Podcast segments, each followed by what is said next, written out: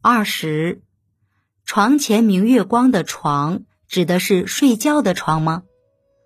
李白是中国历史上最杰出的浪漫主义诗人，被誉为诗仙。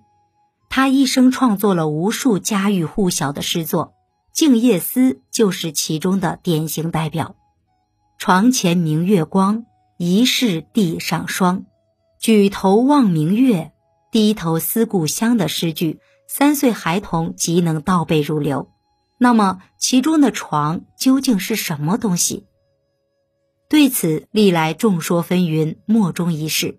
有的认为，床在古代最早是指坐具，相当于沙发一类的东西。大概因为坐具上也可睡觉，床又引申为卧具，也就是现在说的睡觉的床。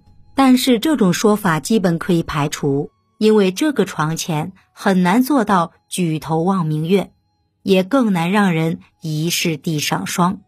还有专家认为，李白诗中的床应解释为胡床。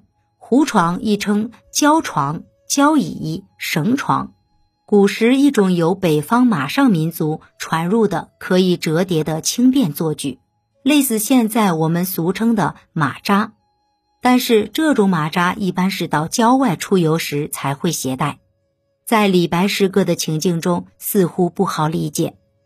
同时，似乎也与作者想要传达的思念故乡的主旨无关。那么，到底哪一种说法更接近事实呢？其实，将床前明月光中的床理解为辘轳架、井栏是比较合理的。这样理解在情理上是说得通的。李白站在窗前，看到照射到水井上的月光，想起自己的故乡。更为重要的是，辘轳、梗绳。等是表达思念故乡之情的最好意象，如顾况《相和歌词》短歌行六首：“心系青丝百尺绳，心在君家辘轳上。我心皎洁君不知，辘轳一转一惆怅。”王昌龄《行路难》：“双丝作梗系银瓶，百尺寒泉辘轳上。悬丝一绝不可忘，似妾倾心在君掌。”显然，这里的诗歌都是在借辘轳架、心系青丝百尺绳、双丝之梗，表达惆怅的思念。